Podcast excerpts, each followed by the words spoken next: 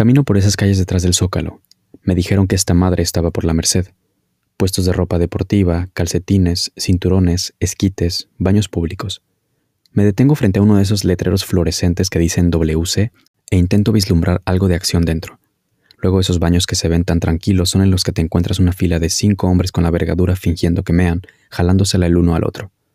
Cruzo miradas con un marica, probablemente de armario, que camina en dirección opuesta a mí. Ralentiza su paso. Intenta mirarme de reojo con un giro de cabeza muy sutil. Seguro quiere que me meta al baño para seguirme, porque se dio cuenta de que estoy pensando en entrar. Pero no, tengo que ir a ese sitio que promete. Y mucho.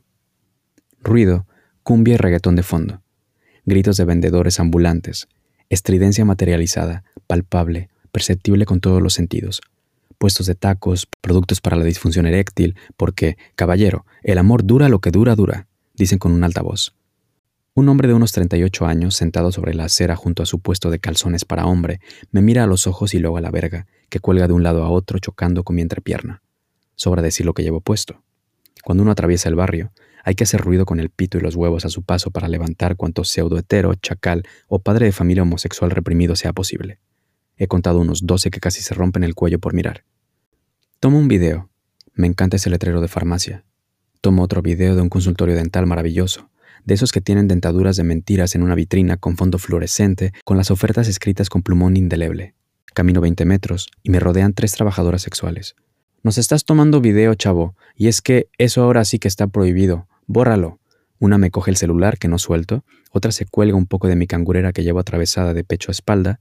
Les digo que no salen en ningún video, pero igual borro un par donde se ven a lo lejos. Me sueltan la cangurera y el cel y se retiran cada una a su puesto. Sigo caminando. Camino por una calle donde venden utensilios de cocina. No hay vendedor que no sucumbiría a una cachetada de verga, lo veo en sus ojos. Todos miran, todos quieren. Los shorts que arrasan. Mira, ahí son los baños. En mi vida había venido a esta parte de la ciudad. No se ven tan culeros como me dijo aquel hombre una vez, cuando recalcó que era lo más cutre que había visto en su vida, que hasta miedo le dio, que salió a los 15 minutos de entrar, que no sé qué. Entremos. 75 pesos, joven. A ver, aquí tiene. No tiene cinco, es que no tengo cambio. Allá a la vuelta, si no. Camino por un pasillo largo y angosto, azulejos viejos enmohecidos. Paso de largo un compartimento tras otro. Pequeñas cabinas con puertas viejas de madera. Si me sentara en una cabina de estas, las paredes empezarían a hablarme, Solo imaginar cuántas venidas, cuántos desfogues, cuántas cogidas, cuántos orgasmos, cuántas soledades ahogadas en alcohol, cuántas vejeces lamentándose no haber vivido, haberse casado porque había que casarse, tener hijos porque había que tenerlos, trabajar para ellos porque es lo que hace un hombre de verdad. Y llegar al final de su vida con apenas un par de desfogues en borrachazos por ahí cuando se tenía 22, 35 o 41 años, y poco más una vida de orgasmos matrimoniales alcanzados gracias a la imaginación borrosa de esa verga que nunca se tuvo el valor de salir a buscar. Y llegar al final de su vida con apenas un par de desfogues en borrachazos por ahí cuando se tenía 22, 35 o 41 años, y poco más. Una vida de orgasmos matrimoniales alcanzados gracias a la imaginación borrosa de esa verga que nunca se tuvo el valor de salir a buscar. Y venir aquí pensando que quedan 4, 5, 10 años de vida, e intentar vivir una verdad barrida debajo de la alfombra desde que se tiene memoria buscar esa verdad con el cuerpo encorvado, el pene flácido y el pelo cano en la oscuridad nebulosa del baño de vapor. Me acerco a una puerta. Esto parece un laberinto. No estoy seguro de haber tomado la salida correcta de ese pasillo. Me recibe un señor de unos 55 años de no tan mal ver. Es amable. Me asigna una cabina y me da una sábana para cubrirme el pene y el culo cuando ande por ahí, como si la necesitara. Me desnudo con la puerta abierta. Salgo al pasillo. Viene el hombre y cierra mi cabina con su llave maestra. Me ofrece una bebida y me señala una hielera con sangrías y latas de cerveza flotando entre bloques inmensos de hielo, cubiertas por una tabla con sal, limones y un cuchillo. Para la michelada, dice. Entro al cuarto de las duchas. Hay un señor mayor. Me mira el pene sin fingir un momento. Al lado suyo hay un joven de poco más de 18 años. Tatuajes, pene de buen tamaño, piel muy blanca. Me echa el ojo. Le echo el ojo. Entro al vapor. La puerta es una bolsa negra de plástico, de esas de la basura, amarrada con un mecate al muro. Hay que recorrerla para entrar o salir. Dentro hay un banco perpendicular a la entrada, pegado al muro del fondo, sobre el cual desciende una luz suave en diagonal desde el tragaluz. Figuras oscuras y sin rostro, sentadas en esa banca, se dibujan en la penumbra. Bocanadas de vapor suavizan e intensifican en intervalos irregulares esa luz descendiente que baña cuerpos a la expectativa de una verga que tocar o un culo que dedear. Belleza pura. El sonido suave del vapor saliendo de la tubería, prepucios que suben y bajan, húmedos, bocas que succionan penes. Hay un camastro doble en la oscuridad. Veo un cuerpo hermoso, peludo, joven. Me acerco. Un hombre de unos 60 años, de buen cuerpo y bastante guapo, besa al hombre joven acostado sobre el camastro. Le muerde los pezones, se los pincha con los dedos, le penetra la boca. El joven gime suavemente, con los ojos cerrados. El hombre lo dedea con una habilidad y una decisión de quien sabe qué hacer con una próstata. Me excita ver el movimiento de su mano. Me pongo duro. Me acerco a ellos. Sigo hacia su culo e inserto mi dedo suavemente. Le escupo un poco y empiezo a dedearlo con mayor firmeza. El hombre mayor me mira a los ojos y me guiña el ojo. Me habla con la mirada y me dice que siga dedeando al joven.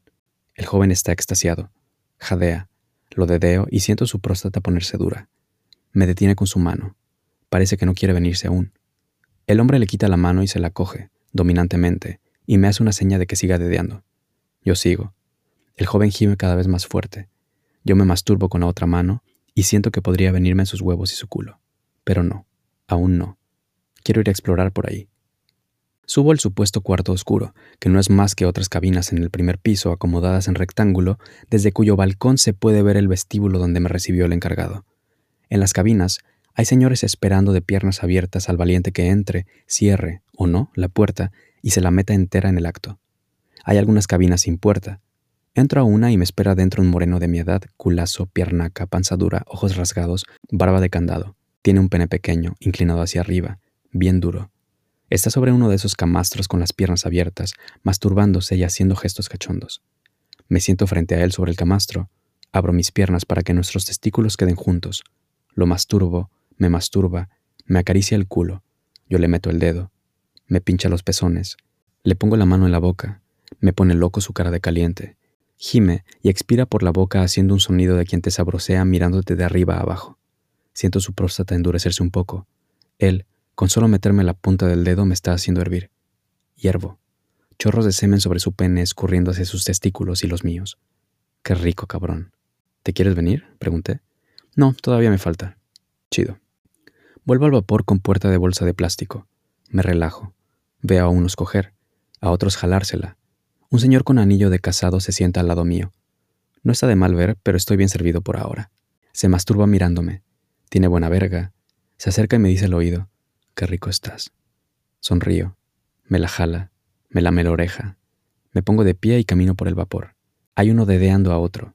Me paro junto a ellos. Me pongo duro. El chico saca el dedo y me dice que yo siga.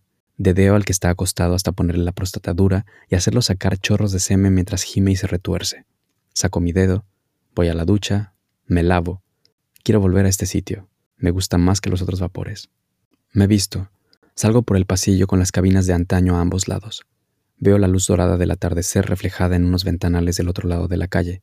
El bullicio de unos cargadores de mercado con sus fajas, sus paquetes acentuados y sus pieles morenas, unos se pegan en el pecho, en plan machitos, y se dan nalgadas fingiendo ser maricones, que más de uno lo será en secreto, seguro. El aire es cálido, paso cientos de puestos de frutas, veo hombres hermosos a diestra y siniestra, unos rían a carcajadas, otros fruncen el ceño, otros más me miran esos shorts de viscosa blancos, llave maestra a tantas vergas y culos perfectos. Los quiero a todos, Ojalá la vida durase siglos como para cogerme a cada uno de estos hombres. Cuarenta vidas tendrías que vivir, pero un paso a la vez, un paso a la vez.